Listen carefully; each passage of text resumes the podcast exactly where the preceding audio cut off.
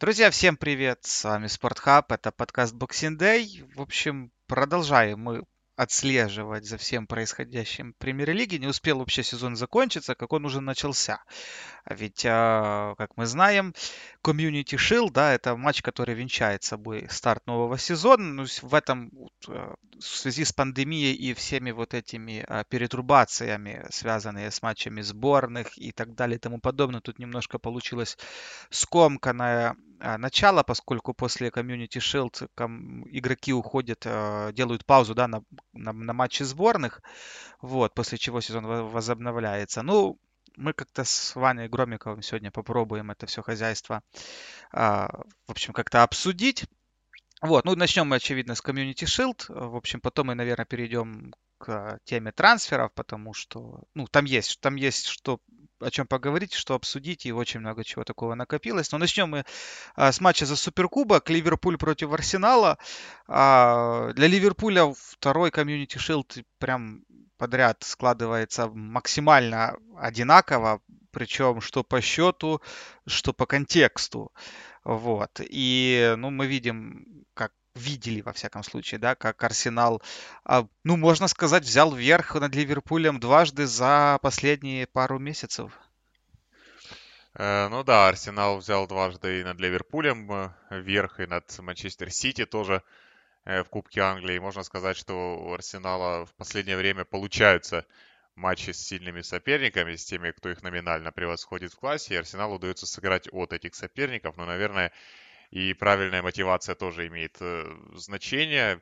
В чемпионате Арсеналу, наверное, с Ливерпулем чуть больше повезло, э, именно там элемент везения был большим, чем в этой игре. Тут же все-таки Э, ну, не позволили Ливерпулю создать большого количества моментов, и в первом тайме Арсенал, ну, и и еще один хороший момент они имели. Во втором, конечно, выглядели уже слишком по-оборонительному футболисты Арсенала, но в целом можно сказать, что их план на игру работал, и дело не только в том, что результат себя оправдал, а и просто в характеристиках этого поединка, в том, что Ливерпуль создал недостаточно много моментов. Вообще удивительно поражает э, вот по поводу Арсенала, мы много об этом говорили и э, ну, в конце прошлого сезона, да, что вот это, когда, когда Арсенал показал результаты в больших матчах, да, то, в принципе, команда спокойно держала удар, и это то, что вот отличает Арсенал Артета вот а, ну, в общем, еще, наверное, даже от Арсенала, я не знаю, еще даже пяти... Да, в принципе, ну, я вот сколько помню, да, последний вот этот Арсенал еще даже времен Венгера, ну, никогда Арсенал не славился тем, что он от обороны может, а, в общем, защитить результат. Это вообще не характерно для этой команды. Она никогда так не играла, а когда играла, то, в общем, ничего с этого хорошего не получалось. И здесь Артета за очень короткий промежуток времени со всеми этими игроками, опять-таки, ну, сумел сколотить какую-то организацию, да, я не знаю, какую-то, возможно, ментальную, а, ну, как-то ментально поработал, да, в общем, ну, а, не узнать, просто просто слишком такая, а, как мне кажется, ну, радикальное преобразование вот во всех смыслах, и в игровом, и в ментальном. Ну, справедливости ради у Арсенала и при Венгере последние годы были успехи именно в Кубках Англии на Уэмбли.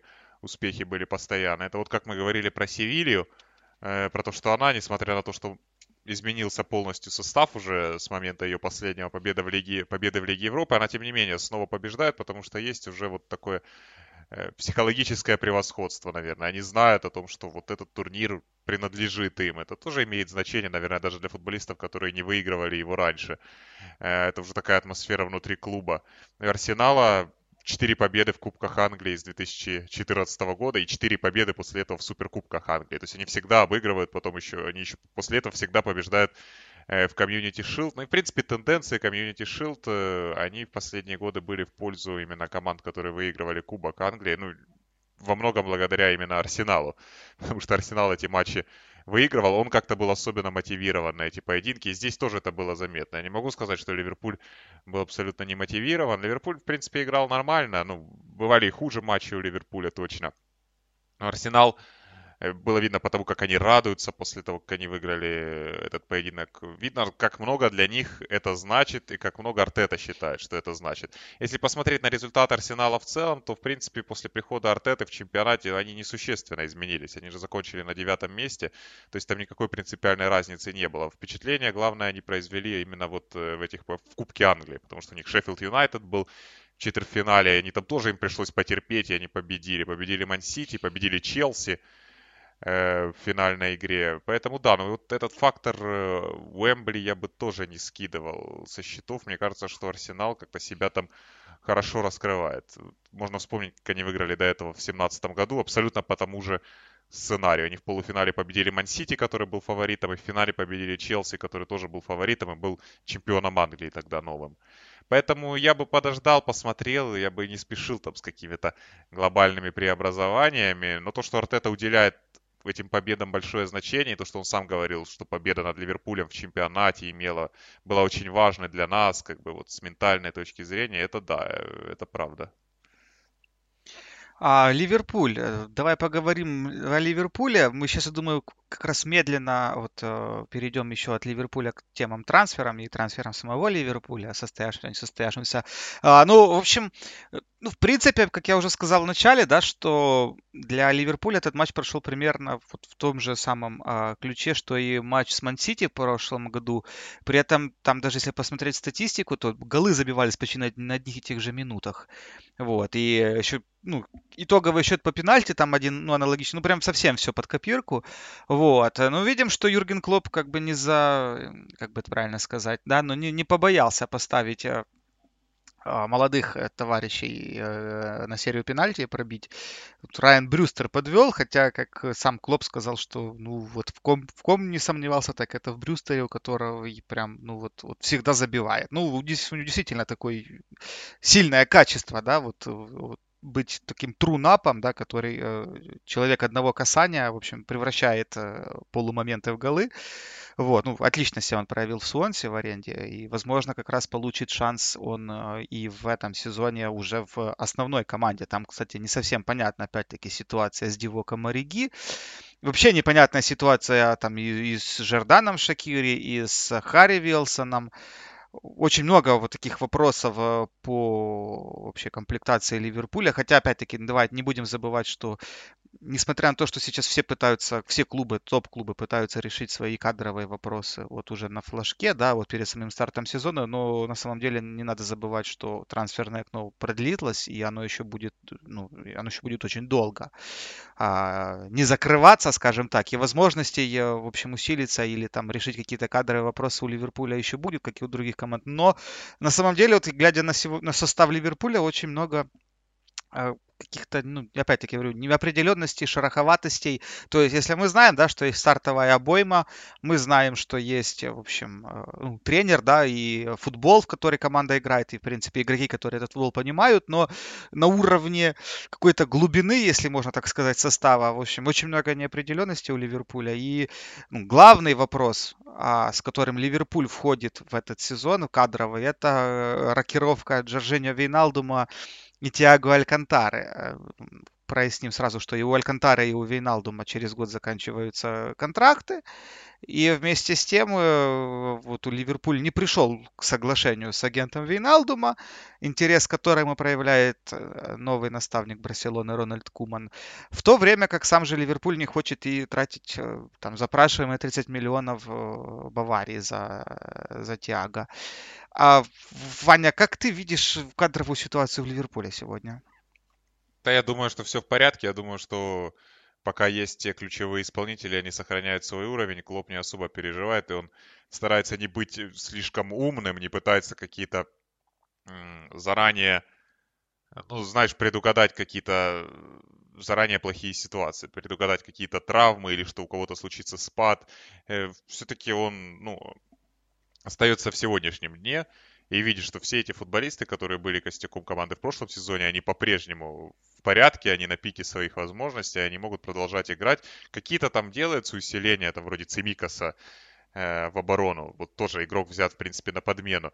Но я думаю, что он будет полагаться на тех же, на кого и полагался. И даже Суперкубок Англии. Мы видели, что Ливерпуль играл, в принципе, оптимальным составом. С Брюстером тоже интересная ситуация, потому что ну, с Брюстером на самом деле Э, Клоп скорее проявил недоверие, учитывая, что Брюстера на фоне там его голов э, в товарищеских матчах, э, на фоне того, что это все-таки комьюнити шилд, и можно предоставить шанс, его ждали на поле, он в принципе не выпустил его играть, по большому счету, он выпустил его уже в дополнительное время под серию пенальти. И э, тоже, может, это не очень хорошо сказалось на Брюстере, когда он, когда он бил повороток, потому что он все ожидали увидеть Брюстера именно в игре в этом матче. И мне кажется, что у этих футболистов особого шанса не будет, если будут продолжать играть вот те, кто играли и в предыдущие пару лет. Ну, а Вейналдум, Алькантара, это уже другой вопрос.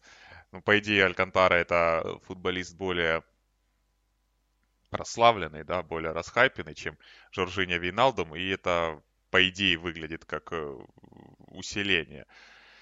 И, в принципе, Клоп не ошибался так радикально с выбором футболистов, которых Ливерпуль подписывал. И если он видит, что Алькантара может играть так, как ему необходимо, то почему нет? Вполне возможно, это будет э, неплохой размен даже если придется... Ну, да-да. Тиаго Алькантара просто по итогам как бы матча Лиги Чемпионов, вот этого досокращенного турнира, ну, это абсолютно топ-3 игрок вообще, наверное, розыгрыша. Ну, на мой взгляд, потому что то, какой, на какой уровень формы, ну и вообще готовности, не говоря уже о мастерстве, которое там как бы всегда было в порядке, да, вот то, как он проявил себя на этом отрезке, ну, это просто бомба.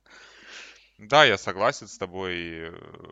Ну, с этой точки зрения понятно, почему Ливерпуль хотел бы такое усиление. Хотя Ливерпуль, э, ну не то чтобы не берет э, игроков состоявшихся, он берет их, наверное, на более раннем этапе развития, чем на котором находится Тиаго Алькантара. Все-таки Тиаго Алькантара не такой же молодой исполнитель, уже он достаточно давно играет на высоком уровне. Ну и по-разному он играл, наверное.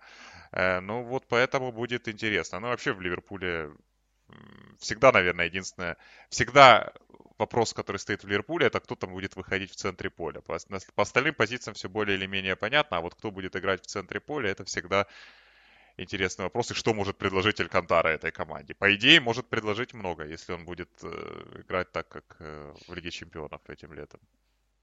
А, ну тут тоже, тоже вопросы, что вот насколько место Вейналдума, вот это на самом деле заставило задуматься эта история. Ну, потому что там, мне кажется, вопрос не столько места Вейналдума, сколько, вот как ты правильно сказал, вопрос вообще всеобщей мобилизации э, в середине поля, потому что там действительно играют много, играют все. Вот в контексте Баварии, если мы говорим о том, что он выдал отличный отрезок Лиги Чемпионов, мы видели, что он играл ну, как так сказать, глубинного плеймейкера, да, играл он ниже всех, и ниже Горецки, в том числе, да, в Баварии, и вот, вот там он показал свою а, полезность. Ну, опять-таки, вот есть у Ливерпуля, глубже всех у Ливерпуля играет Фабинья, вот, но Фабиньо это не такой игрок, ну, чуть-чуть не такой игрок, как Горецко, все-таки он больше, больше опорник, нежели такой бокс-то-бокс.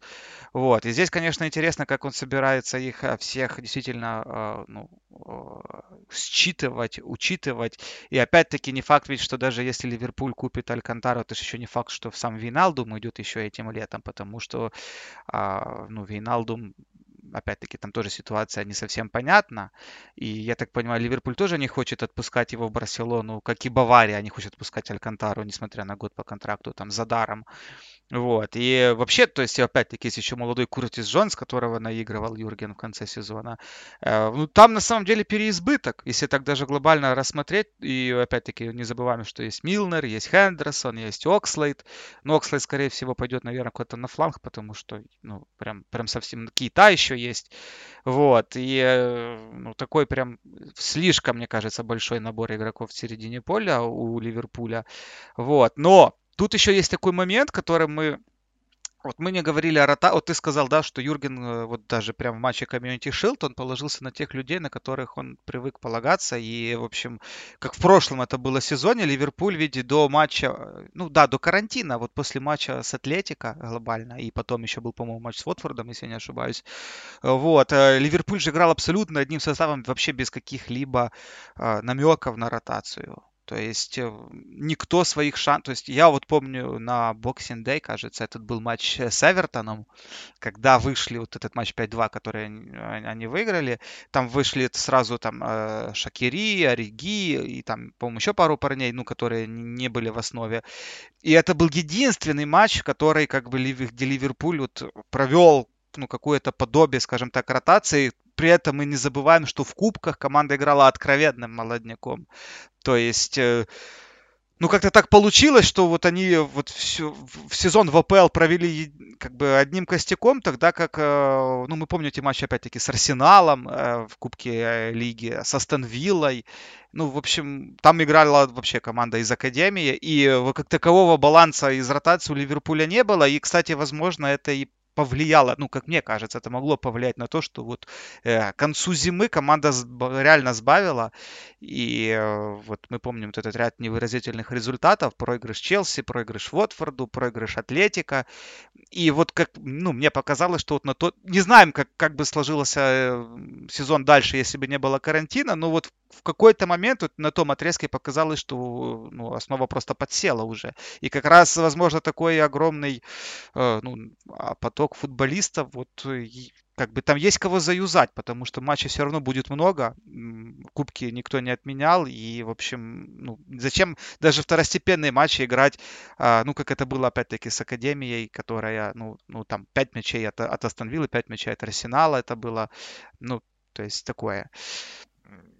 Да, я думаю, я с тобой согласен полностью, но у Ливерпуля основа такую планку ставит, что ну, не могут соответствовать другие футболисты, и это очень сложно.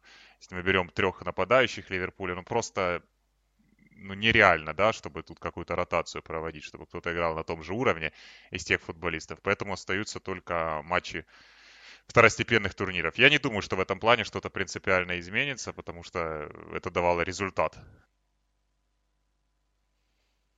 Ну, то есть ты думаешь, что ты не, не видишь в том, что вот в конце э, зимы там были проблемы именно с да, готовностью? Да, я с тобой согласен, они были, но а, опять же, это не вылилось в какие-то...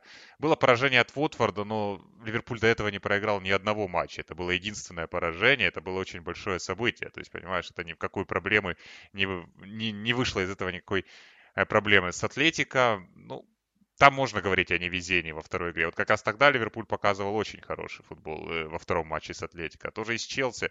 Ну, я... отдельные поединки были, э, безусловно. Но на фоне того, что такой подход к делу и такой подход к выбору состава дал в целом, я думаю, что можно принять эти отдельные неудачи. Ливерпуль все равно очень уверенно пришел к чемпионскому титулу. Там Кубок Лиги они слили сами.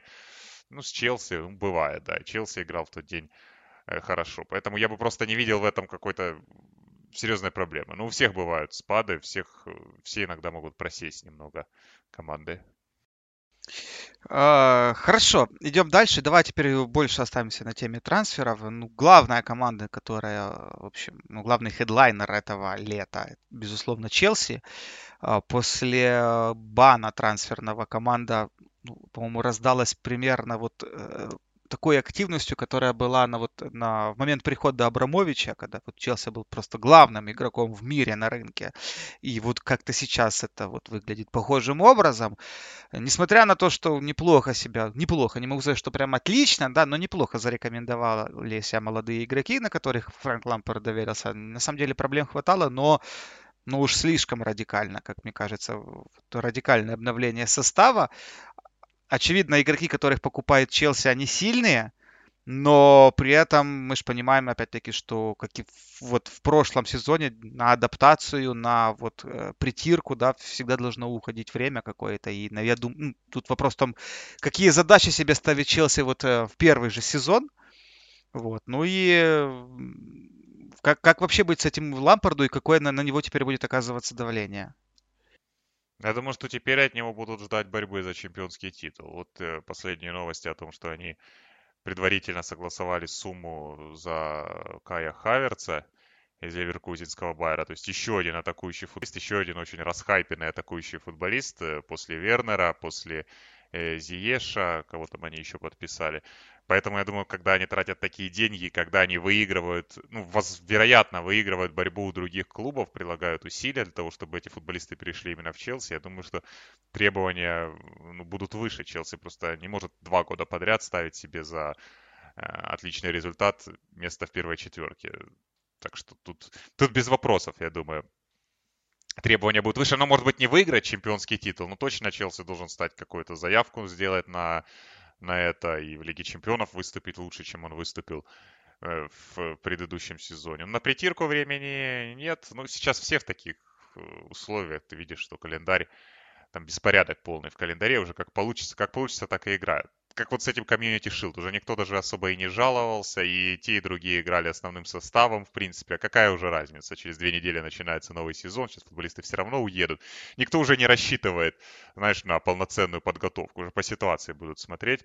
И так и здесь, как получится. Понятно, что у Челси и так игра в атаке была неплохая в прошлом сезоне, с теми футболистами, которые были, и поставлена она была неплохо. Другое дело, игра в обороне. Если здесь будет баланс, тогда можно рассчитывать на результаты. Но в обороне пока только одно подписание, пусть и достаточно э, громкое. Ну, дв- глобально два. Там они же еще взяли э, свободным агентом этого молодого э, защитника Сара, но они его сейчас в аренду сдадут, как они сами сказали. Вот, э, ну да, Тиаго Силва, конечно, отмечаем. А вопрос в том, э, пойдут ли, как, сильно пойдет в расход, кто теперь учился и пойдет в расход. Ну, то есть, если там с игроками старыми там все примерно понятно, да, то вот э, интересуют перспективы, во-первых, там Мейсона Маунта, того же на фоне, возможно, подписания Хаверца, да, Тами Абрахама и самое главное, Нголо Канте. Я думаю, что Голо Канте в расход не пойдет, если он сам только этого не захочет. То есть, если он сам не захочет уйти из клуба, если он хочет оставаться в клубе, я думаю, что для него роль на поле найдется, тем более он предлагает качества, которых другие футболисты не предлагают. Там по Жоржению были вопросы еще э, в Челси. А вот Маунт это уже интереснее, потому что много атакующих игроков. Ну и все-таки Виллиан ушел и Педро ушел, то есть минус два атакующих игрока у Челси нынешним летом, поэтому это немножко э, упрощает жизнь для Мейсона Маунта. Например, потом есть Калум Хадсон Адой, который, ну, на самом деле, вот после той всей истории с его возможным переходом в Баварию, которая там было полтора года назад, ну, Калум Хадсон Адой, понятно, что травма там, но он э, в целом впечатления никакого не произвел положительного. И он, мне кажется, сейчас там проигрывает всем в этой борьбе за места в основном составе. Ну, в принципе, Маунт себя в первом сезоне проявил достаточно хорошо. Я думаю, что он будет играть в любом случае. В любом случае будет играть и будет претендовать на место в основном составе, потому что другие футболисты, они только приехали. Неизвестно, как они адаптируются, как они заиграют. И Лампард, ну вот если смотреть на первый сезон Лампарда в Челси, было такое впечатление, что, во-первых, он, он как раз открыт к этой ротации в составе. Во-вторых, у него вот есть такой подход, он Э, легко разочаровывается в футболистах и легко очаровывается футболистами. У него игроки отрезками выступали. Отрезок один проводит хорошо, отрезок другой проводит хорошо. Ну, на Пулишиче, Пулишич это был, э, мне кажется, самый вот такой четкий пример этого, потому что Пулишич изначально был резервистом, потом он стал главной звездой, потом он снова пропал, и потом снова стал звездой. То есть Лампорт очень переменчив в этом плане. Не знаю, хорошо ли это в целом, но мне кажется, что у него могут играть все нападающие, которые есть сейчас у Челси. Ну, кстати, не нужно забывать, что они еще Бена Чилвелла подписали. Это ну, конечно, да, да, да. То есть да, я не, просто не уверен, что это можно отнести к оборонительному усилению, там, может, это все-таки больше атакующее усиление. Хотя на фоне там Маркуса Алонса, понятное дело, что Бен Чилвелл... Э, ну, это защитник. Да, да, он больше поможет обороне. А в атаке у них, э, ну, кого они взяли? Ну, Зиеш, э, Тима Вернер, вероятно, они возьмут э, Кая Хаверца. И два футболиста ушли. Ну, то есть ситуация не критичная для того же Мейсона Маунта. Я уверен, что на него Лампорт рассчитывает. Ну, а, вот по поводу Абрахама, ну, ну, пока сложно сказать. Понимаешь, Вернер тоже как бы центральный нападающий. Ну, в том же Лейпциге он много играл на фланге. Возможно, есть перспектива какая-то использовать и его, и Эйбрахама. Ну, против Эйбрахама говорит то, что во второй половине предыдущего сезона он выступал уже откровенно посредственно. Он играл уже как ветеран какой-то, вот, э, от, который забивать не в состоянии. Если в первой половине сезона это был один Эбрахам, то во втором он уже проиграл место в основном составе Жиру. Поэтому я думаю, что если он потеряет место в основе, если он не будет играть в основе сейчас, то он виноват в этом сам, в первую очередь, тем, как он выступал во второй части прошлого сезона. Ну и последний вопрос по, по вратарю. А, сегодня прочитал новость, что Петр Чех сказал, что, мол, мы еще не списываем его со всех счетов. А, мол, вложились, значит, доверяем. В общем, э, я так понимаю, что все-таки не готовы ему дать шанс. Но, наверное, здесь такая позиция, что глобально деваться некуда, потому что, э, ну, потратив там на вратаря 70 миллионов, э, сегодня его даже за 20 мало кто может купить. ну, мало кому нужен просто за 20, возможно, потратить есть кому эти деньги, да, но если у кого-то вот сейчас э, у клубов, да, кто может там заплатить, ну, хотя, ну, ладно, может не 20, там 30 миллионов, да, это уже... Но здесь, в общем, такая, такой солидный, как мне кажется, ну, солидный убыток потенциальный, да, может нести этот трансфер. И, наверное, акции Кепы сейчас на самом дне. Да, я думаю, тот случай, когда просто э, тяжело очень сплавить его куда-то и подписывать другого вратаря при нем, тоже как-то не вариант, получается, взять хорошего вратаря, это ему еще платить хорошую зарплату и потратить на него деньги. Кепа, может быть, никуда не денется с его зарплатой и с его запросами. Поэтому ситуация так себе, и нужно ждать просто, когда появится покупатель на Кепу. Я думаю, что они этого и ждут. Я не думаю, что они очень сильно верят в Кепу Ариса Балагу. Недавно была какая-то статья о том, что как там случился закат Кепы, как случился его регресс. Я как бы не понял этого, потому что ну, я никогда не видел, чтобы Кеп... Он никогда не показывал себя сильным вратарем. В Челси так точно. Насколько я понимаю, в Атлетике тоже он не показывал ничего. Это была очень удачная продажа, очень хорошо впарили футболиста. Челси, я не верю, что... Я не верю в то, что они в него верят. Они будут говорить так, потому что нужно его поддержать, но вдруг заиграет. В любом случае он будет первым номером, скорее всего, пока нет другого вратаря. Ага. А, давай перейдем теперь к это, новости сегодняшнего дня, главной новости, наверное, сегодняшнего дня. А, в общем, все идет к тому, что Ман Юнайтед согласовал трансфер Донни Ван, из Аякса. А, там называется цена от 40 до 45 миллионов. Вот. Э, ну, вот так вот. Много говорилось о том, что Ман Юнайтед в этим летом подпишет Джейдена Санчо. Э, но, как видим, что Боруссия там выставила неподъемный ценник даже для такого клуба, как Ман Юнайтед. Ну, или Ман Юнайтед, может быть, и ценник подъемный, но Ман Юнайтед, наверное, как-то посчитал денежку и решил, в общем, чуть-чуть попроще себя повести на трансферном рынке. Взяли они од... большого проспекта из Аякса, который сверкал э, совсем недавно еще в Лиге Чемпионов с этой командой. Вот. А, Ваня, ты как думаешь, ну, в принципе, давай так, я так подозреваю, что это, скорее всего, в тройку, в тройку нападения. Вот. Не знаю. Потому, ну, потому что представить, знаешь, я вот думал сегодня, вот, вот, вот куда? Просто вот есть, да, в атаке есть э, Марсиаль, Рашфорд, да, ну, наверное, это люди, чье, э, ну, чье, чье пребывание в, там, в стартовом составе, наверное, не, ну, не может вызвать вопросов. А в полузащите есть Фернандеш и, и Пахба ну, которые как бы тоже вроде как обязаны там быть.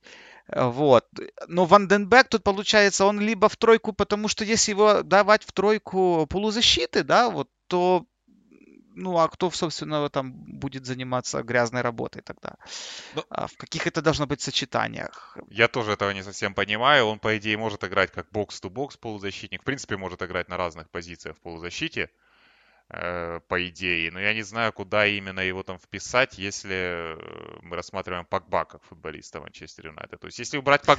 Да, но если убрать Пакба, тогда уже проще. Тогда можно впихнуть одного опорника, его, Вандербейка и... Фернандеша. Да, ну и Фернандеша, понятное дело. И будут играть все вот это вот трио Гринвуд, Рашфорд и Марсиаль. Все прекрасно будет. А если остается Погба и он основной футболист, то здесь уже сложнее, потому что, ну, он не опорный полузащитник. Понятное дело, что нужен Манчестер Юнайтед какой-то разрушитель на футбольном поле. Ну, тот же Матич, с которым все-таки зачем-то подписали трехлетний контракт новый, э, например. Поэтому я тоже пока этого не совсем понимаю. Я не уверен, что у него будет э, место в основном составе. Я не верю, что... Ну как, верю, допускаю, но мне кажется, что не захочет Сульшер разбивать вот то, что начало получаться в атаке у Манчестер Юнайтед, потому что великолепно играли вот именно трио, это атакующее. Ну, Гринвуду, понимаешь, он слишком молодой, мне кажется, его как бы нагружать. Дело не в том, что он там, э, там не готов, да, а просто это вопрос, наверное, физических кондиций, что он, возможно, не готов просто целый сезон проводить там 50-60 матчей.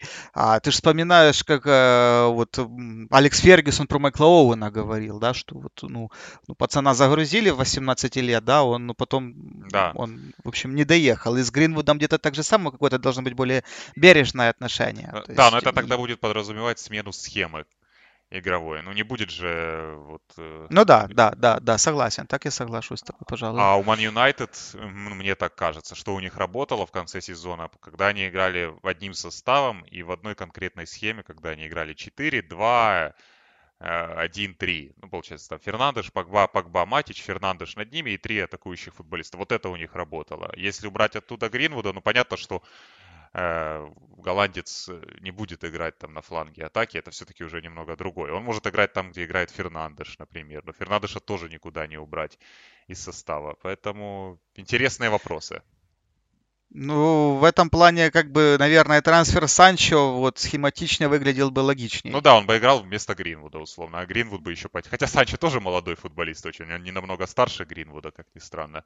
Но тоже с Гринвуд тогда бы имел меньше, может быть, игрового времени. Ну, в принципе, и Марсиаль тоже мог бы иметь меньше игрового времени. Это не значит, что все они должны играть по 90 минут. Но Санчо, по крайней мере, это футболист, которого можно вписать в атаку четко. А Вандербейка я не знаю. А, идем дальше, перейдем мы к Тоттенхэму. Тоттенхэм делает такие очень как бы это сказать, ну, трансферы попроще, да, но, возможно, как бы и эффективные. Вот вслед за Пьером Эриком Хойбергом команда подписала Мэтта Доэрти. А, кто пропустил, просто абсолютно рекомендую найти тему его презентации с удаленными твитами. Это, это вот максимальный максимум по креативу. Вот, вот как представить игрока, да, который с детства болеет за вашего соперника, как бы, и это, это, это реально бомба. Это. Вот, ну вот, вот так вот. Вот Жозе Мауриньо, вот мы, опять-таки, когда приходил Маури на смену Почетина, мы с тобой много говорили о том, что вот да, как, под какие гарантии, под какие деньги, под какие бюджеты, под какие игроки, ну, с какими игроками, как вот у Леви с Мауриньо складывается, да, вот этот пазл. Ну, вот, вот так вот он складывается. Взяли они э, сначала игрока Саутгемптона в середину, ну и сейчас взяли вот э, направо а, Мэтта Дуэрти, там, да, скорее всего, что Серж Шерье тоже есть высокая вероятность того, что он покинет э, команду вслед за, вслед за Яном Вертонгеном. Вот. Ну вот по чуть-чуть постепенно э, Мауриньо перестраивает оборону. А, но опять-таки это как-то, это все прекрасно, да, но это как-то, ну, ну, ну не вражая, как говорит, как у нас говорят. Нет, ну главное, чтобы это позволило команду играющую создать, потому что, ну, Тоттенхэм никогда не делал, ну, практически никогда не делал больших трансферов, и сейчас бы от них, наверное, этого и не стоило ожидать у них нет таких возможностей, у них нет таких денег, там, как у Манчестер Сити или Манчестер Юнайтед, чтобы подписывать э, по-настоящему, как у Челси, чтобы подписывать таких э, звездных футболистов, поэтому они берут футболистов, э, ну, может быть, функциональных, которые зарекомендовали себя в премьер-лиге, ну, которые могут конкретные функции для них выполнить. Вот с Хойбергом очевидно, что нужен был такой футболист. Неизвестно, как именно он заиграет, но он мне выглядит э, игроком, которого Тоттенхэму не хватало. Именно опорным полузащитником, настоящим опорным полузащитником с лидерскими задатками.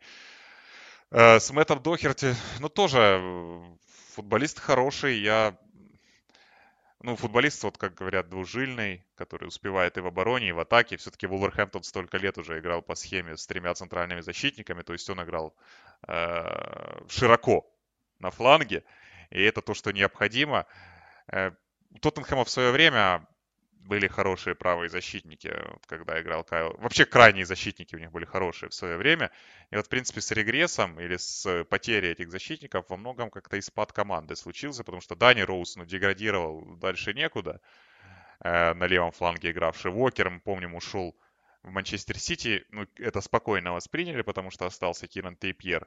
Э, ну и Трипьера как-то потом даже не ценили. В итоге и он ушел, и остались они ни с чем. Остался Серж Арье, который, в принципе, ну, при Мауриньо играл неплохо в атакующем плане.